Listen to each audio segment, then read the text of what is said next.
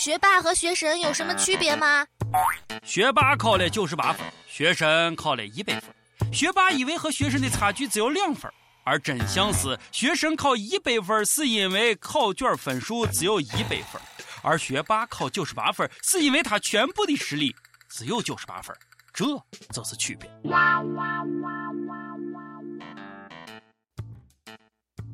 各位友，大家好，今天是十月六号，欢迎收听网易轻松一刻，我就是顶礼膜拜学神的主持人王军王聊子。那那那那啥啊，先提醒下各位啊，距离光棍节只有五天了啊，只有五天了啊，你还好吗？你的钱包还好吗？我一个人暂时还可以吧。唉，擦干眼泪。让我们来膜拜学霸中的战斗机学神，清华大学电子工程系的韩艳娟同学。这是他的成绩单，你们随便听一听。微积分一，一百分；微积分二，一百分；线性代数一，一百分；线性代数二，一百分；数理方程引论。一百分，复变函数与数理方程，一百分，概率论与随机过程一，一百分，概率论与随机过程二，一百分，随机过程一百分。数值分析一百分，大学物理二一百分，计量经济学一百分，产业组织理论一百分，编码引论一百分，大学生研究训练项目一百分，运筹学九十九分，物理电子学基础实验九十九分，数字信号处理九十九分，通信信号处理九十九分，量子与统计九十八分。是的，二十门课程，他十五门满分一百分，四门九十九分，一门九十八分，神。请收下我的乞丐，除了膜拜，我真的是无话可说啊！神，你缺女友吗？上过学、声音不错的那一种。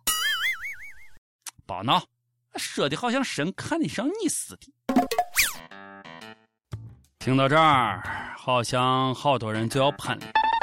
那又怎样？他就是个学习机器。除了学习，他还有什么？情商为零？咦，有什么用嘛？毕业了还不是要给没上过初中的人打工？那啥啊，我查了下他的资料，人家爱好拉小提琴、打球，高中三年都是自己洗碗洗衣服，高考是安徽省状元，人还是清华腰鼓队副队长，你还获得了美国大学生交叉学科建模竞赛全球特等奖，等等等等各种奖项。斯坦福大学终身教授这样评价他：啊，严娟同学已经超出了至今为止我对斯坦福大学里最优秀的高年级博士生的预期。这真的是我个人所能给予的最高评价。好了，喷子们，回家面壁思过去吧，好不好？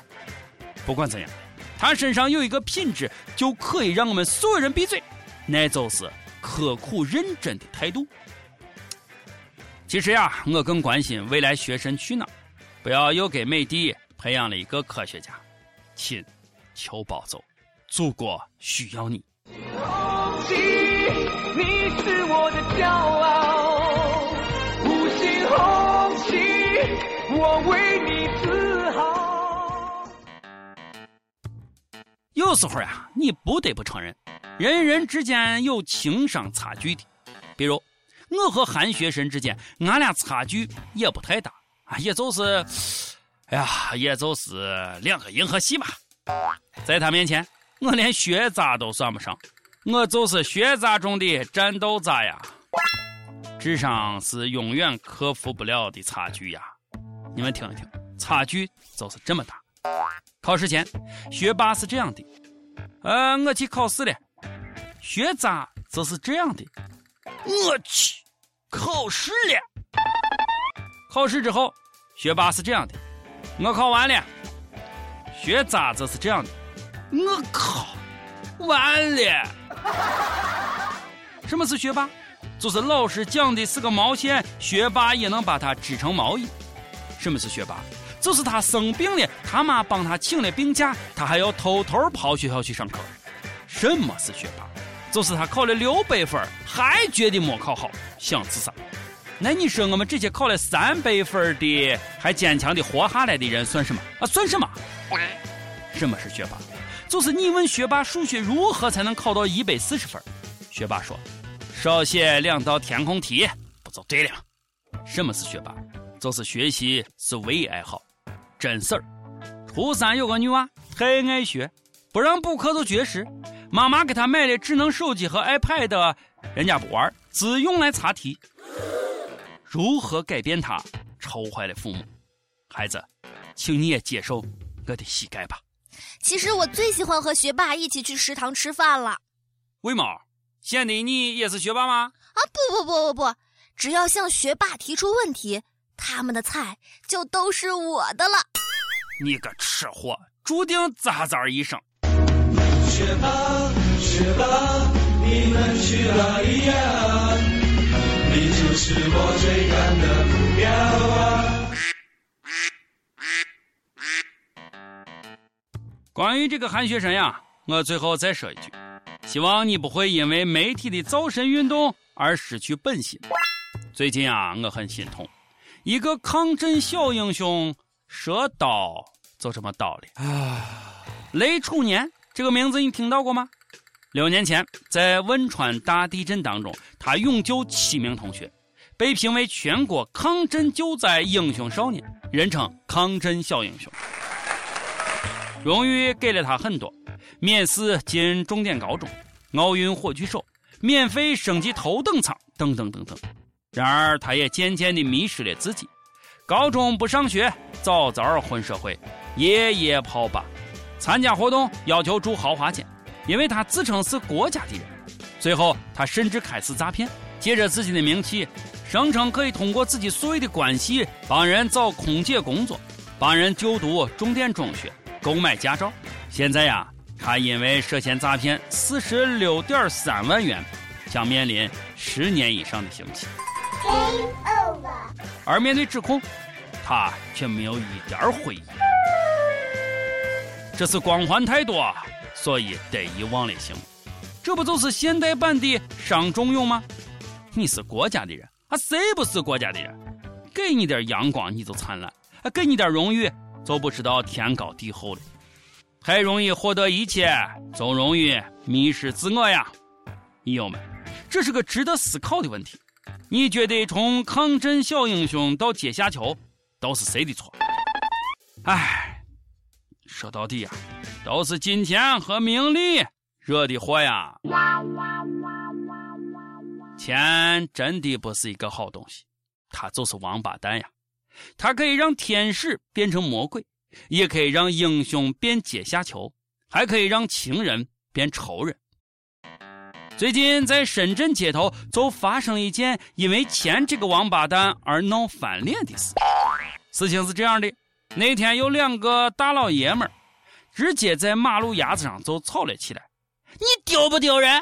咦，我丢不丢人？你玩都玩的，竟然一毛钱都不给！然后两人就掐了起来，然后两人就把警察叔叔找来了。原来是俩男少年在网上约炮，开房完事儿之后，一个男子要一百块钱打车费，对方不给，所以俩人就掐起来了。哎呀，这个信息量好大呀！我的三观呀！挂在满地上，你的笑容已泛黄。太可恶了！发了人家还不给钱，良心你！死鬼，真讨厌！男人何苦为难男人？最讨厌小气的男人了！一百块钱给了你能死啊？真的看不下去！来来来，大方的男人们，给你们送上一份大礼！小气鬼这一段不许听啊！没你的份儿！快快快快快快快去俄罗斯吧！啊，女多男少。大把妹子等你来。媒体报道说，二十多年来，俄罗斯人口一直处于负增长状态，总数从一九九二年的一点四八亿下降到二零一三年的一点四三亿，而俄罗斯女性人口占国民总数的百分之五十四，男性只占百分之四十六，而且俄罗斯男女平均预期寿命相差悬殊，所以照此趋势，俄罗斯终有一天可能会变成女儿国。各位少年，你们激动了吗？俄罗斯妹子漂亮了啊！谁都别拦我啊！我要去啊！解救战斗民族的时刻到了。说的好像人家能看上你一样，说的好像战斗种族你能 hold 得住似的。记得一位外国的妹子说过：“亚洲男人普遍偏小。”你，你，你，你，绝交！清华学生让人颤抖。你友们，上学时你是学霸还是学渣？曾经最低考过多少分？说出来让我们也笑一笑啊！我高中时候，物理考过三十七，有没有比我还低的啊？再问了，就是上面问到的，从抗震小英雄到阶下囚，你觉得都是谁的错呢？上期问，十七岁熊孩子把电梯按钮全按亮了，你觉得该打吗？从益友们的 PK 投票看，大多数认为熊孩子该打。都十七岁了，又不是七岁，该打。打的就是他，不打记不住。熊孩子，你可长点心吧。虽然打人真的不太好。上期还让大家说说自助餐的战斗史，看来大家都挺拼的。有益友就说了，记得第一次去吃自助餐，那个激动，饿了一天没吃东西。到了碗就开始哐吃哐吃哐吃哐吃，一口气叠了七盘肉，真的是扶墙进去扶墙出来呀！还有又说了，我大学一个同学吃完刚出店门走两步，站着就喷出来了。你们觉得他吃了多少？嗯，二十盘，不能再多了。一首歌时间，甘肃天水的一位友就说了。我想点一首刘德华的《心肝宝贝儿》。